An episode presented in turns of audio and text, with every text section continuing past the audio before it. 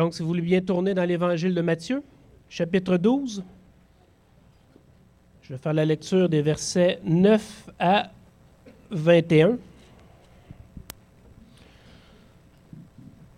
Nous lisons Étant parti de là, s'il rappelle, Jésus était dans un champ. Étant parti de là, Jésus entra dans la synagogue. Et voici, il s'y trouvait un homme qui avait la main sèche.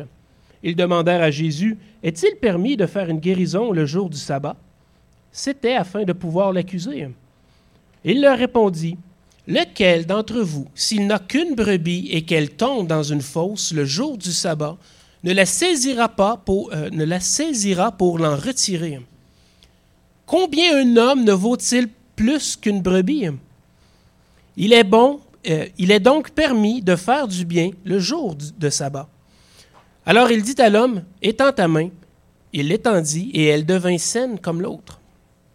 Les pharisiens sortirent, et ils se consultèrent sur le moyen de le faire périr. Mais Jésus, l'ayant su, s'éloigna de ce lieu. Une grande foule le suivit. Il guérit tous les malades, et il leur recommanda sévèrement de ne pas le faire connaître, afin que s'accomplisse ce qui avait été annoncé par Isaïe le prophète. Voici mon serviteur que j'ai choisi, mon bien-aimé, en qui mon âme a pris plaisir. Je mettrai mon esprit sur lui, et il annoncera la justice aux nations. Il ne contestera point, il ne criera point, et personne n'entendra sa voix dans les rues. Il ne brisera point le roseau cassé, il n'éteindra point le lumignon qui fume, jusqu'à ce qu'il ait fait triompher la justice. Et les nations espéreront en son nom. Adama?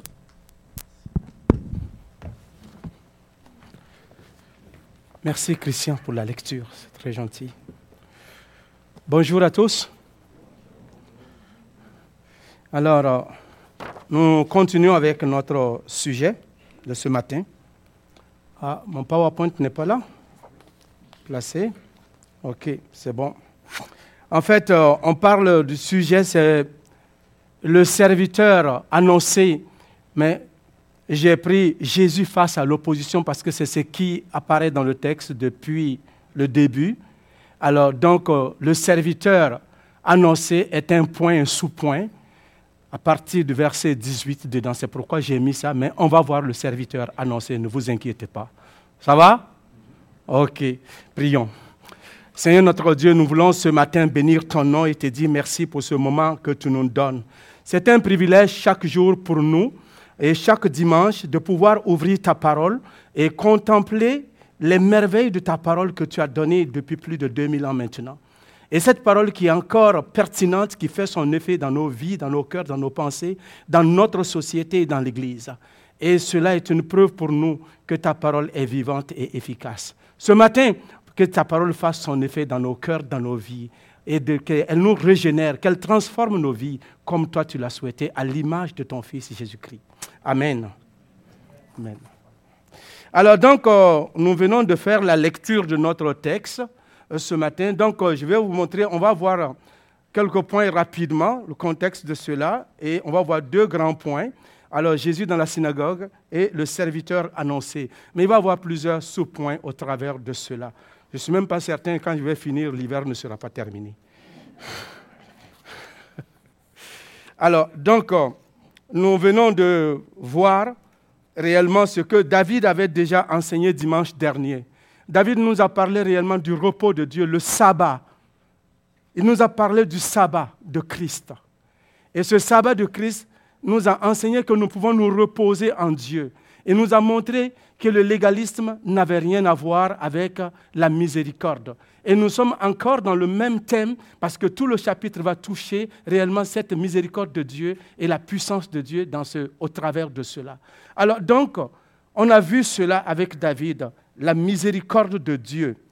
Et il a parlé de cela, le sabbat, l'importance, et que nous devons retenir réellement le principe du sabbat sans les mémorials qui vont avec. Nous ne devons pas nous battre sur ça. Nous ne devons pas essayer de couper nos cheveux en quatre parce que telle personne n'a pas fait ça, donc on va prendre une loupe pour vérifier. Non, non, non. Est-ce qu'on peut être miséricordieux les uns envers les autres Parce que Dieu aime la miséricorde? Et je crois qu'on va entendre cela ce matin encore. Alors, donc, qu'est-ce qui se passe dans le contexte ici? Mon frère Christian l'a bien dit. Quand on dit dans le verset 9 que Jésus est parti, étant parti de là, il est parti d'où? Il est parti réellement des champs de blé. N'oubliez pas qu'il était en train de traverser les champs de blé le jour du sabbat. Et c'est ce que le verset 21 et 12, 1 nous dit. Il nous dit ceci. En ce temps-là, Jésus traversait les champs de blé d'un jour de sabbat. Ses disciples avaient faim et se mirent à arracher des blés, des épis et à manger. Alors c'est là qu'on l'a intercepté. Les pharisiens, les scribes l'ont intercepté. On dit, hey, toi, tes disciples là, ils mangent dans un jour, ils moissonnent à un jour, une journée où c'est interdit de le faire. Alors, probablement Jésus marchait pour aller vers la synagogue. Parce que je ne sais pas nulle part, je n'ai jamais vu nulle part dans la Bible qu'ils ont fait le culte dans un champ de blé. Jamais. Donc, il traversait, l'écriture dit il traversait. Si c'est un jour de sabbat, il va où? Probablement, inévitablement, ils vont dans la synagogue pour aller prier ou aller écouter la parole de Dieu. Donc, Marc dit la même chose aussi dans cet aspect-là.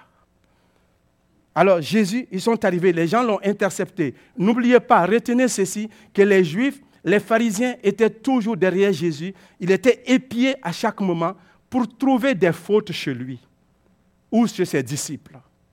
Donc, ils n'étaient pas là toujours pour l'écouter parce qu'il était éloquent.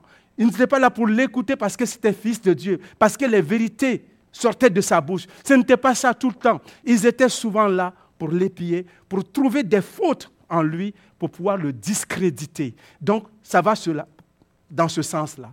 Et pour pouvoir même le mener à la mort.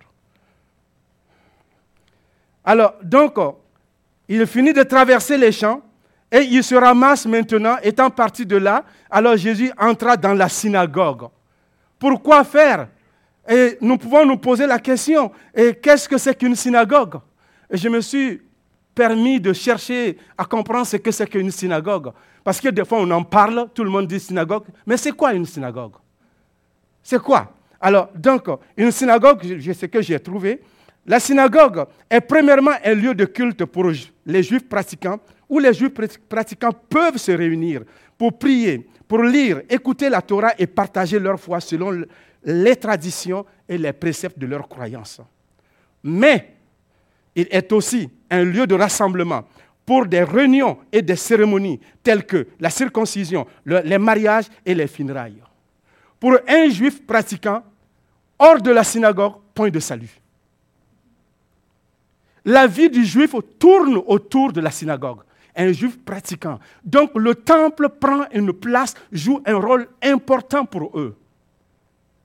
Alors c'est pourquoi Jésus il se ramasse là.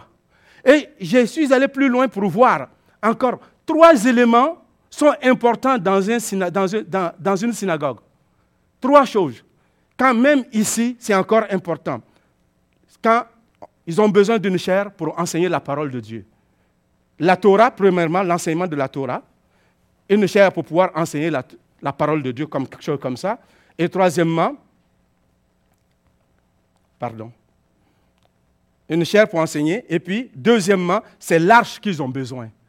Vous savez, dans l'Ancien Testament, l'arche de l'Éternel était là et ils gardaient la loi de Dieu dedans. Mais eux, ils n'ont pas l'arche de l'Éternel, mais ils ont construit une caisse qui, représente pour eux l'arche pour pouvoir mettre la parole de Dieu dedans toujours, ça est là. Et la dernière des choses qui est importante pour un juif dans une, synagogue, c'est l'orientation des chaises. Ça doit toujours être vers Jérusalem. Même encore de nos jours, les juifs prient en direction de Jérusalem. Alors, donc, je dis que les musulmans n'ont rien apporté de nouveau. Quand eux, ils disent qu'ils prient envers la Mecque. Mais vous savez qu'au début, Mahomet priait en direction de la Mecque et de, Jérusalem. Et quand les Juifs ont rejeté son message en disant qu'il était un faux prophète, alors il a demandé à son peuple de se tourner vers la Mecque. C'est aussi simple que ça. Donc le Juif aujourd'hui continue de prier en direction de la Mecque. Et le sabbat est important pour eux parce que ça a été confié à eux. Hein? Eh, pardon, j'ai dit où? Ah non, non. Jérusalem, pas la Mecque. Le juif ne s'orientera jamais vers la Mecque. Toujours c'est une. Excusez-moi. Les Juifs prient toujours en direction de Jérusalem, pas vers la Mecque. Pas du tout. Je m'excuse. ok. Jésus dans la synagogue en revient. Alors, on dit, voici, ici trouvait un homme qui avait une main sèche. Jésus rentre dans la synagogue. Il voit quelqu'un qui a une main sèche. Malgré l'opposition, Jésus rentre dans la synagogue. Malgré tout ce que les gens disaient de lui, qui sont contre lui, on cherche à l'épier, ça ne empêche pas Jésus le jour du sabbat d'aller dans le temple. Il va dans le temple.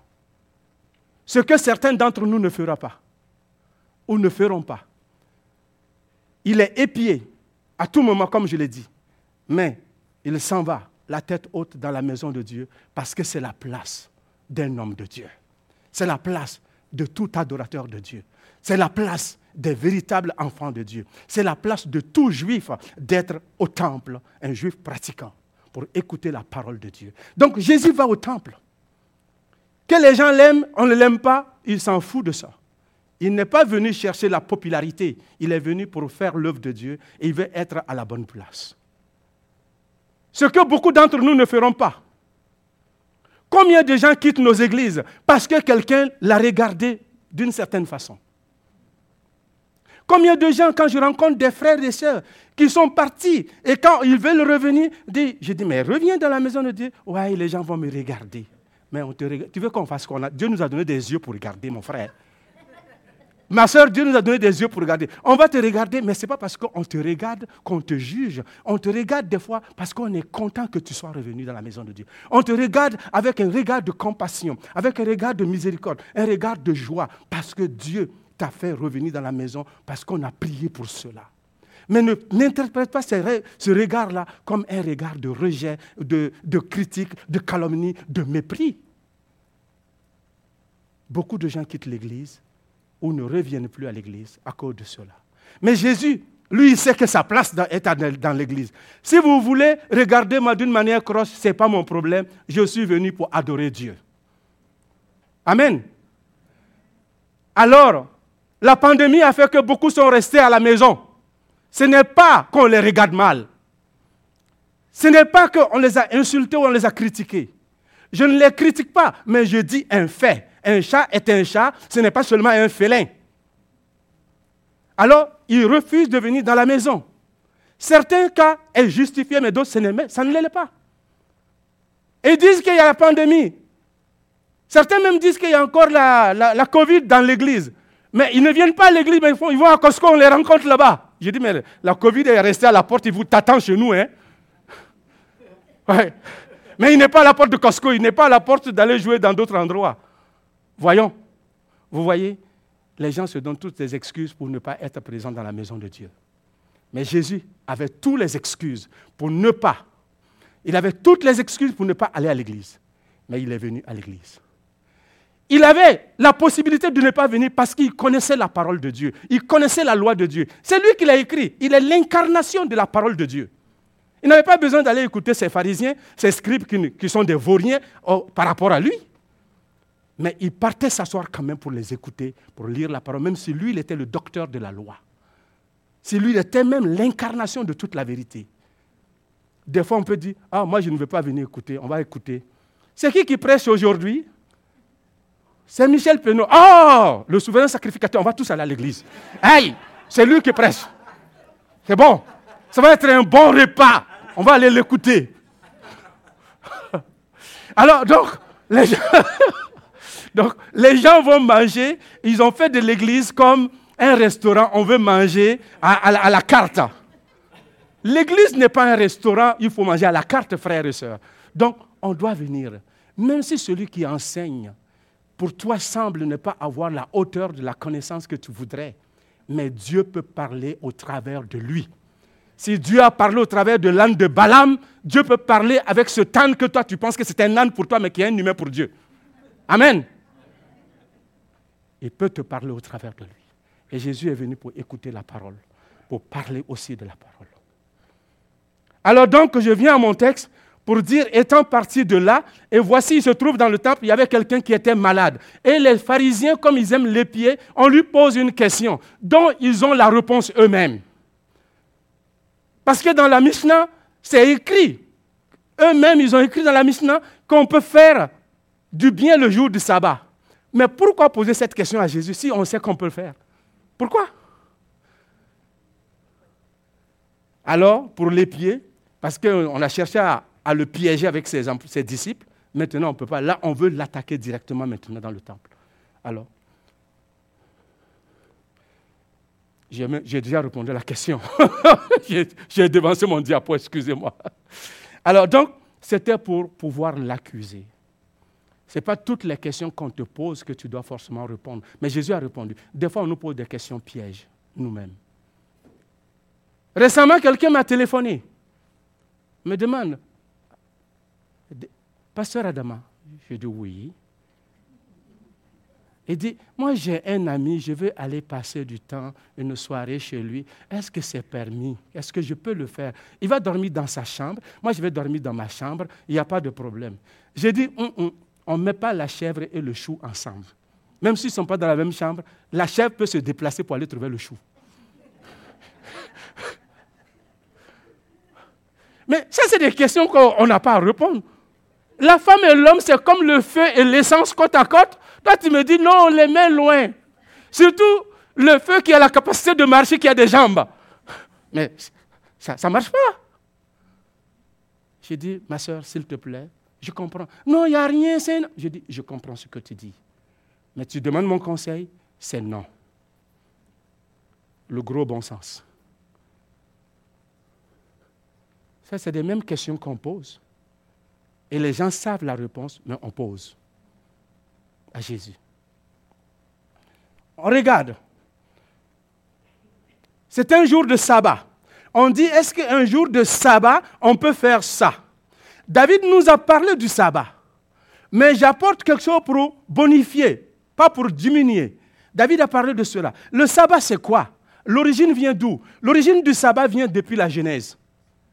Dans la Genèse, déjà, Dieu a créé le monde en six jours. Et le septième jour, Dieu se reposa de son travail. Il a béni le septième jour et il se reposa. Et dans l'hébreu, ça voudrait dire qu'il a cessé. Ça ne veut pas dire que Dieu a tellement travaillé physiquement et qu'il avait des courbatures partout. Il dit, ah, il faut que je me repose. Non, non, non. Dieu ne travaille pas physiquement. Il proclame de sa bouche, en arabe on dit kun fayakun, soit et la chose vient à l'existence. Dieu appelle et les choses viennent. De l'invisible, il appelle les choses visibles. Il a créé tout par sa parole. Et Jean nous dit cela. Donc, ce n'est pas qu'il était fatigué physiquement. Dieu se reposa. Ça veut dire que Dieu cessa de travailler parce qu'il a fait tout ce qu'il fallait faire. Et là, c'était un événement. Il apprécie son travail. Il loue son travail. Il ne le loue pas là, mais il se loue lui-même. Il, il célèbre son œuvre. C'est une célébration. Donc le sabbat est un jour de célébration, de joie. Pour la création, mais aussi pour nous, parce que Dieu a fait quelque chose pour nous. Amen. Alors je m'en vais pour dire, le sabbat est un jour de repos et de consécration à l'éternel. On trouve cela dans les Écritures. Je vais avancer plus vite parce que vous connaissez déjà plusieurs points dans cela. Le sabbat, non seulement est un jour de repos, mais c'est un don et un signe de l'alliance de l'Éternel avec Israël, son peuple. Dieu lui-même dit cela dans Exode chapitre 16, verset 29. Il dit, considérez que l'Éternel vous a donné le sabbat. C'est pourquoi, je vais m'arrêter là, c'est pourquoi il vous donne le sixième jour de la nourriture pour deux jours, que chacun reste à sa place et que personne ne sorte du lieu où il est au septième jour. Donc ça, c'est par rapport à la manne. Les gens devaient sortir pour ramasser la manne. Et le septième jour, ils ne devaient pas tout sortir. Donc Dieu leur donnait la nourriture le double avant. Donc le sabbat, pour la première fois qu'on entend parler de ça, c'est dans Exode chapitre 16 que Dieu parle à Israël. Donc c'est un jour, c'est un don. Le sabbat est un don, un bienfait. Mais c'est un signe aussi et pardon, une alliance, un signe de l'alliance de l'Éternel avec son peuple. Et il y a d'autres versets qui confirment cela, qui nous dit, quand on lit le Exode 35, verset 12 à 13, hein, j'ai mis à 14, c'est une erreur, alors vers la fin, il dit, car ce serait entre moi et vous, parmi vos descendants, un signe auquel on reconnaîtra que je suis l'Éternel qui vous sanctifie. Dieu dit, je vous donne le sabbat comme un signe de l'alliance. De génération en génération, vous saurez que moi, je vous ai mis à part. Ce serait un signe. Et les peuples, c'est une distinction, une marque qui sépare Israël des autres peuples. On sait qu'ils sont, que les autres peuples n'ont pas la même façon de se reposer. Israël a cela. Maintenant, nous revenons à notre point. Est-il permis de faire le miracle ou de guérison le jour du sabbat? Verset 10, on a fait, maintenant nous sommes au verset 11. Alors, la réponse de Jésus, il leur répondit, lequel d'entre vous, s'il a une brebis et qu'elle tombe dans une fosse, le jour du sabbat, ne la saisira et ne pour l'en retirer? Lequel d'entre vous? Avec David, on a vu que Jésus a répondu avec les psaumes. Il a répondu avec d'autres passages en disant que David, pas notre David, mais c'est David qui a enseigné sur David la semaine dernière, on sait ça. Alors, Jésus montre qu'il est plus grand que David, le roi David, qui est rentré dans le temple et a mangé le pain de proposition qui était réservé aux sacrificateurs seulement. Et il a pris la loi, il a pris les commandements de la parole de Dieu pour répondre à Israël, euh, aux, pharisiens, en montrant qu'ils n'avaient pas péché. Mais ici, il prend leur tradition. Eux-mêmes, ce qu'ils ont écrit dans leur Mishnah, il prend leur tradition, il les confond avec. Parce que cela est économique pour eux, c'est avantageux pour eux. Il dit, mais si ta brebis la tombe dans un trou là, le jour du sabbat, toi, est-ce que tu ne vas pas l'enlever, tu le laisses là? Et dans d'autres écrits de, Luc, on dit, mais lequel d'entre vous ne donne pas à boire à votre troupeau le jour du sabbat? Vous ne dites pas que c'est le sabbat, on va le laisser. Vous partez lui donner. Vous avez de la compassion pour la brebis. Alors, et l'être humain alors Celui qui est créé à l'image de Dieu. Voilà, c'est la réponse que Jésus donne. Combien l'homme, combien un homme ne vaut-il pas plus que les brebis? Il est donc permis de faire des miracles, du bien le jour du sabbat. Voilà, la, la réponse est là. Jésus répond, il est bien de faire du bien le jour du sabbat. Ce n'est pas seulement de faire des miracles, ce n'est pas seulement de guérir un malade, mais il est nécessaire. Même le jour du sabbat est la journée la plus propice pour faire du bien. Amen. On doit faire du bien ce jour-là. Si on peut sauver nos brebis, on peut sauver un humain. Parce que dans la Mishnah, selon les Juifs, tu pouvais sauver la vie d'un animal, mais si c'était un humain, tu pouvais lui faire du bien, excepté qu'il soit en danger. S'il n'est pas en danger de mort, il n'est pas en urgence là, tu n'as pas à lui donner un soin, vous attendrez lundi pour le soigner. Donc, la question qu'il pose à Jésus par rapport au paralytique qui a le bras paralysé ou sèche, c'est parce que cet homme, il n'est pas dangereux, il n'est pas dangereux, il n'est pas en danger de mort, c'est ça qu'il veut dire.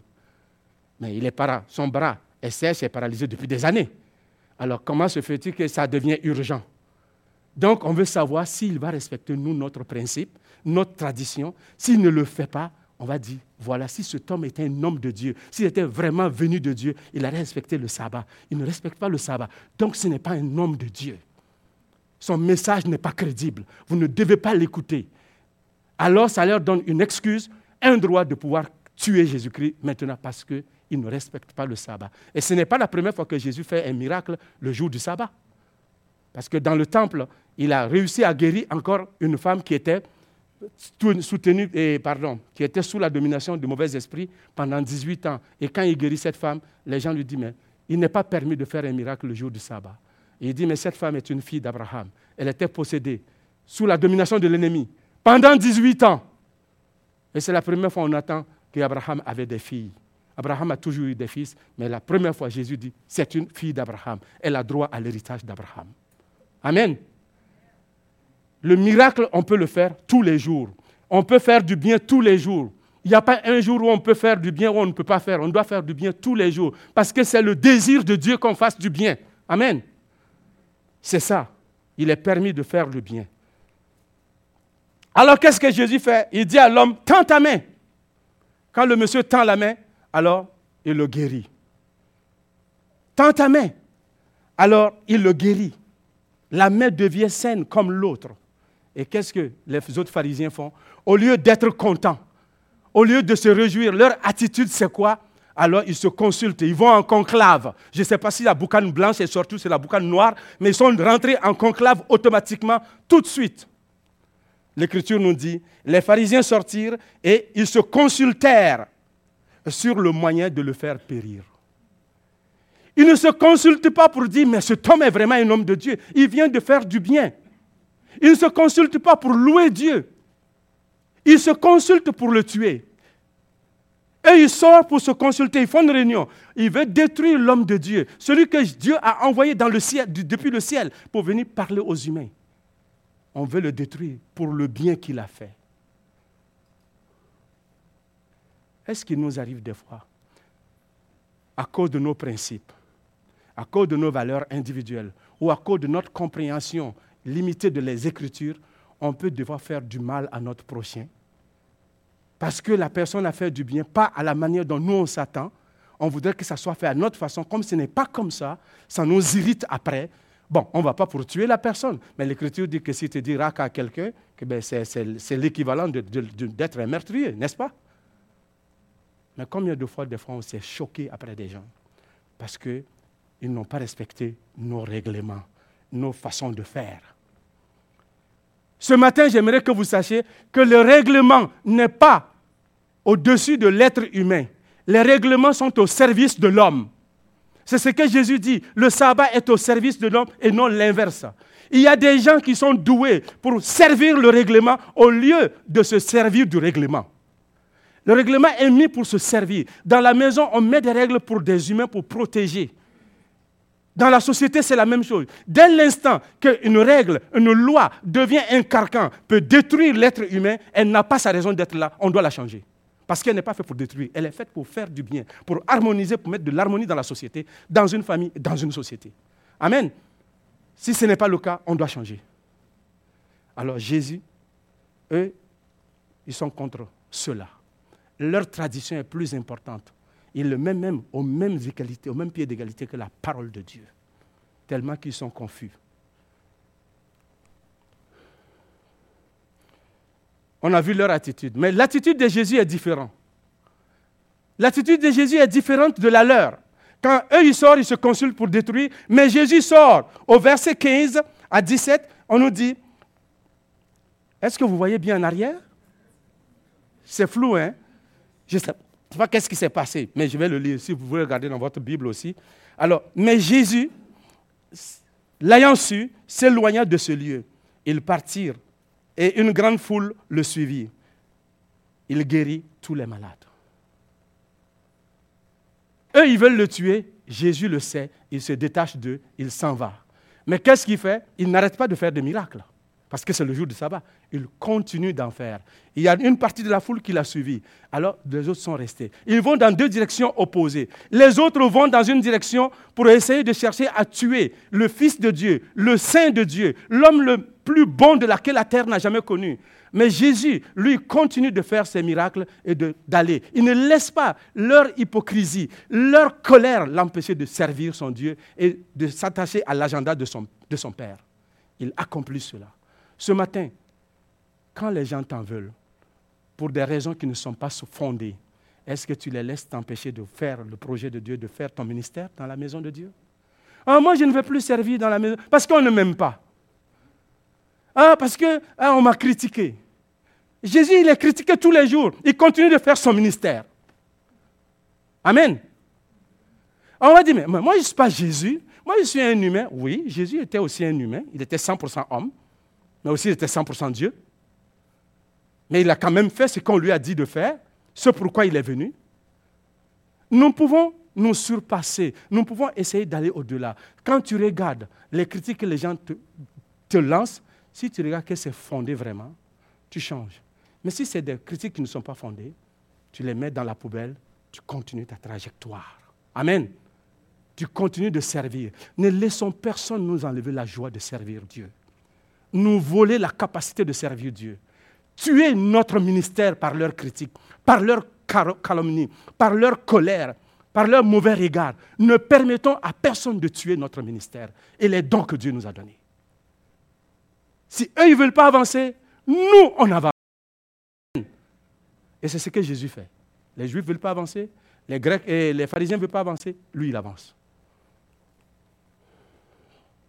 Verset 16, il recommande sévèrement aux gens, il continue de faire des miracles et il recommande sévèrement aux gens de ne pas le dire, de ne pas le faire connaître. Je dis, mais pourquoi il ne veut pas? Mais tu fais des miracles, tu guéris des gens, tu ne veux pas qu'on le dise. Ce pas des petits bobos que tu guéris dans le salon. Les aveugles voient, les paralytiques marchent. Même si nous, on n'a pas dit, mais les gens vont savoir, le voisin était paralysé depuis la semaine, depuis des années. Maintenant, il marche. On va lui demander, mais comment se fait-il? Quel est le médecin qui t'a soigné?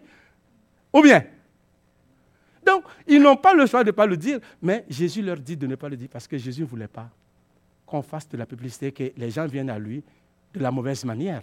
Il faudrait que les gens viennent par la foi pour des bonnes raisons et non pour des mauvaises raisons. Et il ne voulait pas non plus aussi que les gens l'obligent à devenir roi. Parce qu'on sait, s'ils savent que c'est lui vraiment le Messie, alors ils vont s'attendre à eux, ils vont, ça va créer un faux espoir que les Juifs ont nourri depuis des années. On veut chasser les Romains, on est sous l'emprise de ça, alors on veut avoir notre autonomie, être libéré. Donc le libérateur est là, on va le mettre tout de suite, il n'a qu'à nous libérer, vous comprenez? Mais ce n'était pas la première mission de Jésus pour venir libérer de ce, des, comment on appelle ça, des occupants. Il venait pour libérer les hommes du péché. Amen. Ce qui n'était pas l'intention des autres. Alors, pourquoi On en a parlé?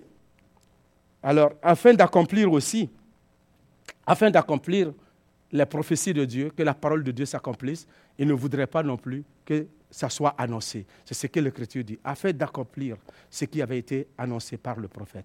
Et là, on est rendu là. Qu'est-ce qui a été annoncé par les prophètes?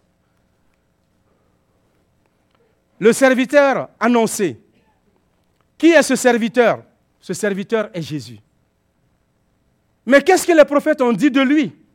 Ils ont annoncé quoi?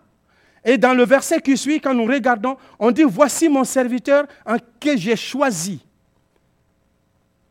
Mon serviteur que j'ai choisi. Alors Dieu dit qu'il a choisi Jésus-Christ, l'élu de Dieu, ce serviteur n'est pas n'importe quel serviteur. Il y a plusieurs serviteurs dans la parole de Dieu. Les uns sont appelés des serviteurs de Dieu. Vous comprenez? Moïse a été appelé dans Josué 1.1, le serviteur de Moïse, serviteur de l'Éternel. Mais cependant, il n'est pas au serviteur de Dieu au même pied d'égalité que Jésus-Christ. Et cet homme est choisi. Moïse a été choisi par Dieu, c'est vrai, mais Jésus est choisi pour accomplir une œuvre que aucun autre serviteur sur la, sur la terre n'était capable de faire. Il n'y en a pas. C'est pourquoi il est un serviteur exceptionnel, un serviteur suprême, un serviteur divin. Amen. Il est différent des autres. Il est choisi par Dieu lui-même. Alors, il est choisi pourquoi Pour servir, pour aller mourir à la croix, parce que l'œuvre qu'il va faire, personne ne peut faire cela. Ce serviteur-là. Un ange ne peut pas aller mourir à la croix pour nous. Il n'est pas qualifié pour ça. Moïse n'était pas qualifié pour payer la dette de nos péchés. Abraham non plus n'est pas qualifié pour cela. Le seul homme qui est qualifié et qui est choisi de Dieu, c'est Jésus-Christ. C'est pourquoi il est appelé le serviteur de l'Éternel. Il est annoncé avant qu'il ne vienne par tous les prophètes. Maintenant, il est présent et il travaille en Israël pour le peuple. Alors, c'est ce qu'il fait. Je vais lire ce verset que nous regardons dans Matthieu chapitre 3, verset 17. Il dit, et voici, une voix fit entendre du ciel, celui-ci est mon fils bien-aimé, en qui j'ai mis toute mon affection. Jésus, le serviteur en qui Dieu, que Dieu a choisi, mais aussi il est le bien-aimé de Dieu. Il n'est pas seulement un serviteur, mais il est aimé de Dieu, choisi de Dieu. Dieu a mis son affection. Il a plongé. Je ne sais pas comment je pourrais le dire. Même le vocabulaire me manque pour dire ce que je vais dire. Comprenez? Il a mis tout en lui. Il est aimé. Non seulement il est choisi, mais il est aimé de Dieu. Ce matin, on peut se poser la question à plusieurs niveaux. Est-ce que vous, vous aimez Jésus-Christ comme Dieu l'a aimé? Dieu dit que lui, il aime Jésus. Il dit qu'il a trouvé son plaisir en lui, qu'il trouve son plaisir en lui. Toi, tu es qui pour ne pas aimer l'homme que le Créateur aime? Tu es qui pour ne pas trouver ton plaisir en lui? Tu trouves ton plaisir en qui? En quoi? Et qu'est-ce que ce plaisir te donne par rapport à l'éternité Dieu trouve son plaisir en Jésus-Christ, l'homme qui comble Dieu lui-même dans toute sa volonté. C'est pourquoi, si nous ne croyons pas en Jésus-Christ, on ne peut pas être sauvé. Je suis parti plus loin. Alors il dit, Dieu dit qu'il a mis son esprit en cet homme-là, ce serviteur qu'il a choisi, ce serviteur qu'il aime, il a mis son esprit en lui. Son esprit est en lui. Et l'esprit est descendu sur lui quand il était baptisé. On dit l'esprit est descendu sur lui comme une colombe. Mais avant ça, dans Luc, Dieu a dit ceci. On peut regarder Luc chapitre 4, verset 18. Il dit, l'Esprit du Seigneur est sur moi. Pourquoi? Parce qu'il m'a envoyé pour annoncer une bonne nouvelle aux pauvres. Il m'a envoyé pour guérir ceux qui, ceux qui ont le cœur brisé, pour proclamer aux captifs la délivrance et aux aveugles le recouvrement de la vue, pour envoyer, renvoyer libres les opprimés et pour publier une année de grâce du Seigneur. Voilà. Là, quand il a fini de dire ça, il est allé s'asseoir, il dit cette parole de l'Écriture est accomplie aujourd'hui. Les gens disent, accomplie aujourd'hui, dit oui, c'est moi qui l'accomplis ça. Ce que les prophètes ont annoncé là, c'est ça que Jésus est venu faire. Voilà pourquoi si nous ne croyons pas en cet homme-là, si nous n'acceptons pas son autorité, nous sommes perdus pour toujours. Vous savez, le serviteur, le seul qui plaît à Dieu, c'est Jésus-Christ. Tout est réuni en lui. C'est le package de Dieu. C'est toute la bénédiction de Dieu est en Christ. Si tu n'as pas Christ, tu ne peux pas être agréé autrement. C'est pourquoi l'Écriture nous dit, il n'y a le salut en aucun autre, car il n'y a sous le ciel aucun autre nom qui a été donné parmi les hommes par lequel nous devons être sauvés. Si ce n'est le nom de Jésus-Christ. Donc si tu rejettes Jésus, tu ne peux pas être sauvé, parce que c'est lui, le serviteur annoncé, que les nations attendent. Amen.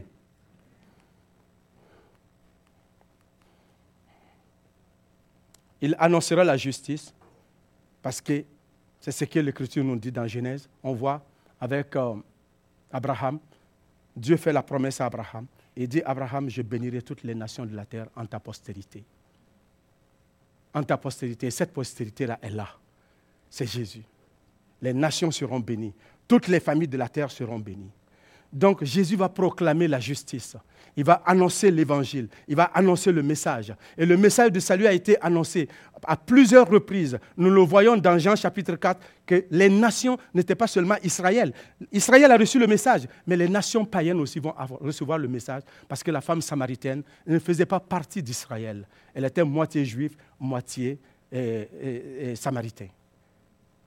Et elle a reçu le message. Et nous avons vu dans le passé que les villes de Corazie et d'ailleurs ont été, ils ont reçu le message. Gadara, Jésus est allé jusqu'à Gadara. C'est des villes étrangères pour aller annoncer la parole de Dieu. Ces nations-là devraient recevoir la parole de Dieu. Et il a annoncé. Il est l'espérance des nations. Si nous ne croyons pas en lui, on est fait à l'os. Le temps vraiment est parti. Stéphane, vous allez m'excuser, il faut que je termine ce point, parce que sinon, ce n'est pas bon. On a, on, a, on a, beaucoup de choses sur le plateau qui est serré. Alors, donc, euh, hein, Benoît, ça va? Je peux continuer? Bon, je vais votre rapport. Le peuple, ça va? Oh On ne voudrait pas alors. Alors, donc, euh, on y va. Le serviteur annoncé ici, dans le verset 19 à 20, on dit il ne contestera point. Ici, ça nous parle du caractère du serviteur annoncé son caractère. Il n'est pas comme les autres, comme je vous l'ai dit. Il ne contestera point, c'est-à-dire qu'il ne se battra pas avec les gens. On le voit qu'il ne se bat pas avec les pharisiens. Il décide de quitter le lieu, il va ailleurs. Malgré qu'il est Dieu, qu'il a toute la puissance pour le faire, non, il ne conteste pas. Il ne criera pas dans les rues, il ne se fera pas de la publicité, il ne cherche pas de la popularité, il ne fait pas une campagne de popularité ou bien une campagne d'élection. Non, il est fils de Dieu, il a tout le pouvoir, il n'a pas besoin de convaincre qui que ce soit pour qu'on adhère à sa communauté. Non, il n'a qu'à vivre ce que Dieu dit. Il vient pour faire cela. Et il ne brisera point le réseau cassé, ni le lumion qui fume encore. Qu'est-ce que cela voudrait dire? Le réseau cassé, à l'époque, on parlait des pailles que les gens utilisaient pour faire des instruments de musique et d'autres choses. Alors quand c'était cassé, ça pouvait se plier facilement, c'est plié, ce n'était pas utile. Alors quand ça se cassait, on ne pouvait pas l'utiliser pour faire ce qu'on veut. Et si on faisait de la musique avec, ça ne valait plus rien. Alors c'est dans cette idée-là que la métaphore est prise pour dire. Et la, la mèche le lumignon qui fume, c'est une mèche qu'on mettait dans les lampes tempêtes ou d'autres de leur temps. Quand c'était fini, ça ne valait plus rien, on pouvait jeter. Alors, ici, qu'est-ce que Jésus veut dire? La métaphore, c'est-à-dire que Jésus vient et ne viendra pas briser les personnes affaiblies, les personnes qui sont faibles, pauvres, démunies, et que notre société ne veut pas, que notre société veut jeter. Mais quand Jésus-Christ, lui, vient, il prend ces hommes-là, ces personnes-là, il les restaure. Il ne les brise pas, il les restaure il les fait du bien. Voilà ce que ça voudrait dire. Le serviteur annoncé, son caractère est de bâtir, est de restaurer, est d'affermir et non de détruire, de rejeter et de faire du mal. Voilà ce que le serviteur annoncé fera. Il a compassion de nous. Ce matin, je ne sais pas ta condition. Peut-être tu te sens que tu n'es rien aux yeux de la société. Tu es pauvre, démuni, malade, souffrant. Mais Christ est venu pour te guérir. Il est venu pour te restaurer. Il est venu pour te donner la vie et celui, une vie abondante en Jésus-Christ. Si tu as Christ, tu vas l'avoir. Mais si tu n'as pas Christ, tu ne peux pas l'avoir. C'est pourquoi l'Écriture nous dit à tous ceux qui l'ont reçu, à ceux qui croient en son nom, il a donné le pouvoir de devenir enfant de Dieu. Amen. C'est seulement qu'en lui que toute l'espoir des nations réside. L'espoir des nations. Quand je suis rendu sur ça, je pensais, la musique n'a pas arrêté de sonner dans ma tête. Jésus, l'espoir des nations. Hein? Jésus, espoir des nations, n'est-ce pas? Et ça, ça n'a pas arrêté de sonner dans ma tête. Le Seigneur Jésus-Christ est l'espoir des nations. L'espoir est dans son nom. Quand tu demandes, tu adresses une prière à Dieu au nom de Jésus-Christ, le ciel te répond. C'est le seul nom qui est favorable devant Dieu. C'est le seul nom que Dieu écoute. C'est le seul nom, quand tu demandes, Jésus dit, vous demanderez en mon nom et mon Père vous exaucera. Si vous demandez quelque chose en mon nom, je le ferai. Pourquoi? Afin que le Père soit glorifié dans le Fils. C'est le seul nom qui est valable, qui a de la valeur aux yeux de Dieu. Ce matin, qu'est-ce que nous faisons de ce nom-là? Qu'est-ce que nous faisons de ce nom qui donne l'espoir aux nations? Le Messie donnait l'espoir à Israël. Et nous, qu'est-ce que nous faisons de ce nom-là? Alors, je m'en vais dans mes applications ici. Il dit dans Matthieu chapitre 19, 9, verset 13, il dit, allez et apprenez ce que signifie. Je prends plaisir à la miséricorde et non au sacrifice, car je suis, je ne suis pas venu pour appeler les justes, mais les pécheurs. Par rapport à tout ce que nous avons vu, les pharisiens, ils demandent qu'on ne peut pas guérir le jour du sabbat à cause de leurs critères, leurs traditions. Jésus dit non, moi je prends plaisir à la miséricorde et non au sacrifice. Donc on peut faire du bien le jour du sabbat. Il veut guérir. On ne va pas attendre que ça soit sur le bord de la mort, que ça soit urgent avant de le faire. C'est un besoin qui est là, on doit répondre. Et Jésus répond, même si c'est le sabbat. Pourquoi? Parce qu'il est le maître du sabbat. Il est au-dessus de tout cela. Alors, premièrement, soyons engagés envers l'autorité de Christ.